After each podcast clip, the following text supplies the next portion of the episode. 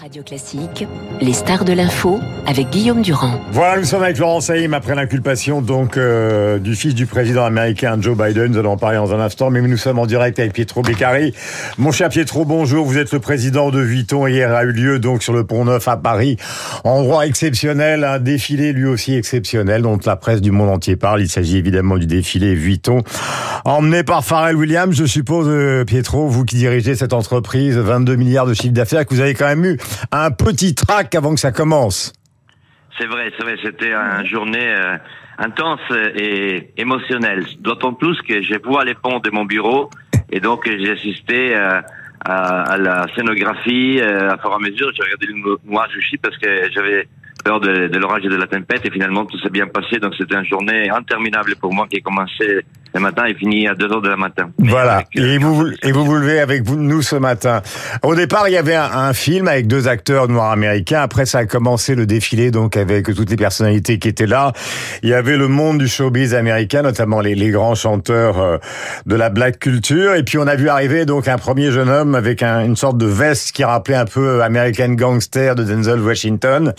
Et puis, cette veste était soutenue, euh, ou soutenait donc un short. Et puis après, un travail sur le damier Vuitton et le camouflage qu'on n'avait jamais vu jusqu'à présent. Ah, on est très content. Euh, Farrell a, amené euh, sa propre vision euh, de la mode et je pense que dès le début, il m'a dit euh, je suis pas un créateur, je suis un client. Et donc c'est vrai qu'on a vu beaucoup de Pharrell Williams sur, la, sur le catwalk hier soir. On a des looks près du corps, de petites vestes, de broderie avec des perles. Il y a sa vie à côté de Karl Lagerfeld aussi, qui a exprimé à travers une créativité mmh. Extraordinaire. Et vous avez bien dit euh, un, un damouflage, nous l'appelons damouflage, il travaille sur les damiers, mmh. qui va marquer euh, l'histoire de Louis Vuitton.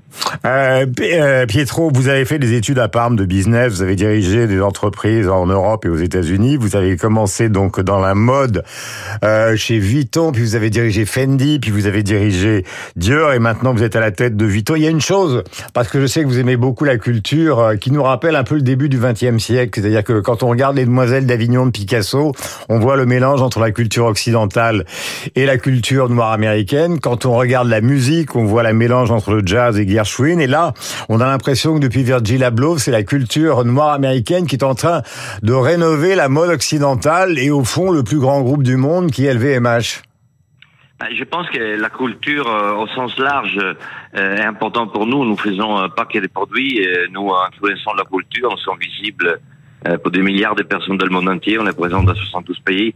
Donc les, les gens, ils ne s'approchent plus aux, aux, produits pour acheter un produit et partir. Ils vont vous entendre de belles histoires, de belles histoires des cultures, de belles histoires afro-américaine ou pas. Je pense que c'est, quand même le devoir de Louis Vuitton comme marque globale d'être une marque de culture et pas seulement des produits et des modes. Mmh. Alors, euh, rentrons un petit peu dans les secrets de fabrication. Virgil Abloh était de formation architecte.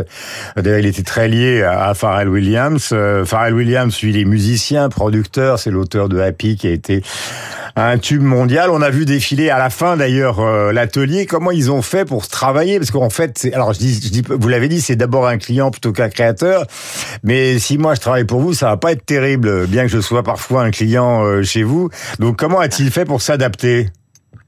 Ah, Écoutez, c'est une question de, de, de balance, d'équilibre et de, d'authenticité. Je pense que face à moi, j'ai un personnage extraordinairement connu, 13 Grammy, un star mondial mais surtout euh, un être humain extraordinaire. Et cette syntonie, cette énergie passe euh, entre nous deux et nous sommes capables de nous dire la vérité.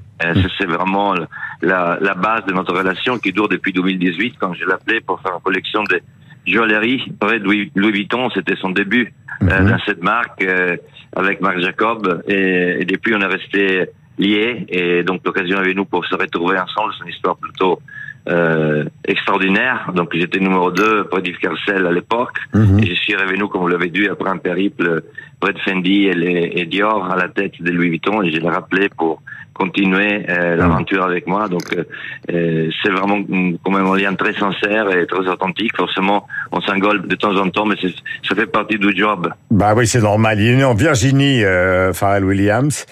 Euh, donc la Virginie, ça a un peu un écho avec la France et ce fameux pont neuf qui est le plus vieux pont de Paris. C'est vrai que ce qui est absolument phénoménal, euh, alors j'emploie ces, ces, ces, ces superlatifs parce que c'est la vérité. Euh, c'est qu'en fait, LVMH, c'est le plus grand groupe de luxe du monde, et en même temps, il y a cette histoire de Paris qui est une histoire ancienne. On passe par la Virginie avec Pharrell Williams, on va en Chine, on a vu passer, euh, parce que j'ai regardé ça sur Internet, parce que moi aussi j'étais très fatigué hier, on voit passer, on voit passer euh, les, les, valises New Look euh, sur des sur des espèces de transporteurs très modernes sur ce pont très ancien, et puis il y avait Jay-Z, Rihanna, enfin tout le showbiz américain qui s'est déplacé pour un événement comme si c'était l'élection du président des États-Unis, quoi. Mais je pense que ça parle vraiment, ça parle vraiment de la de la capacité de euh, de Pharrell de créer des liens sincères et, et tout le monde euh, l'aime bien, vraiment tout le monde le soutient et je pense que hier soir c'était la démonstration qui, qui mmh. arrive au cœur des gens et tout le monde était là pour lui démontrer euh, la confiance et l'amitié mmh. euh, qu'il qui mérite. Et donc euh, c'était extraordinaire effectivement, un parterre des rois qu'on n'aurait jamais connu et je pense que mmh. C'était un événement qui marquera l'histoire de la mode sincèrement. Et Pietro, la seule chose que nous vous demandons en radio classique, radio qui fait partie du groupe, c'était paire de lunettes parce que je trouve que les nouvelles lunettes sont absolument phénoménales, ces petites lunettes. On en veut tous à la rédaction. Pietro, bonne journée. Je sais que vous allez énormément travailler parce que parce que mais c'est un grand plaisir euh, de vous recevoir. Nous enchaînons avec l'Amérique et avec euh, euh, notre ami donc Laurence Salim. Salut Laurence. Salut. Moi, je voulais simplement dire que Pharrell Williams, ça me fait penser aussi à celui qui a fait en 2007 la chanson de campagne de Barack Obama. Ouais. Et Vuitton est une marque absolument extraordinaire aux États-Unis mmh. sur la 5e avenue à New York il y a un magasin, euh, il y a euh, vraiment un. Je croyais que vous étiez chroniqueuse de politique étrangère. Oui, mais euh, la politique rejoint justement ça. Là, les hommes politiques, ils font très attention, vous savez, à comment ils s'habillent. Mmh, et, et on le sait, ils ont des stylistes.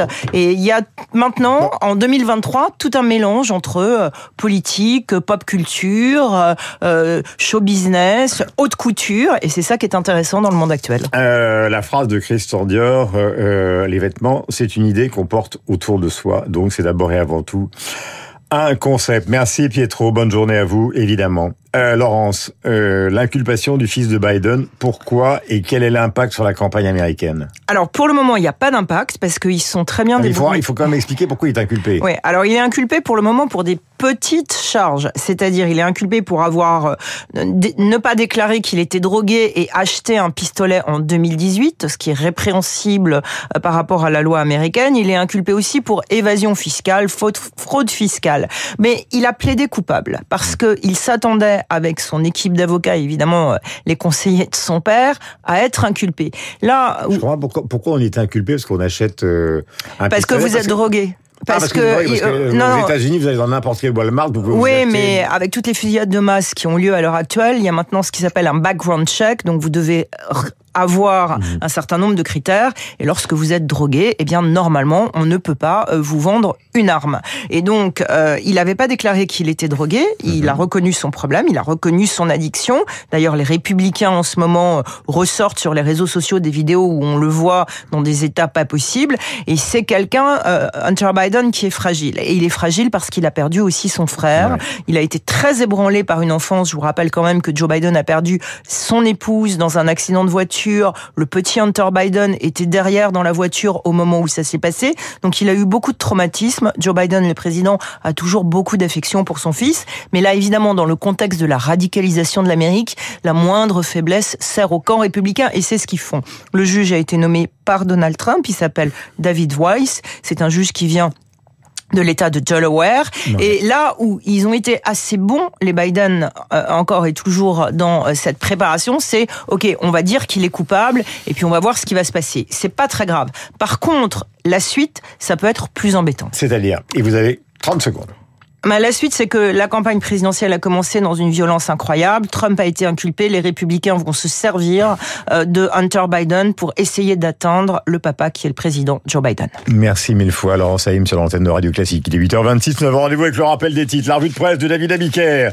Et tout à l'heure, nous allons évidemment parler euh, de l'actualité avec Pascal Bruckner et avec Marc Lambron. Je vous rappelle que deux tableaux de Rembrandt, des petits Rembrandt estimés entre 6,3 et 10 millions de dollars, vont être adjugés chez Christ avec des personnages, une dame, un monsieur. La Hollande, la collerette, le noir, le clair-obscur, ils sont magnifiques. Le Carl est un peu trop grand, mon goût.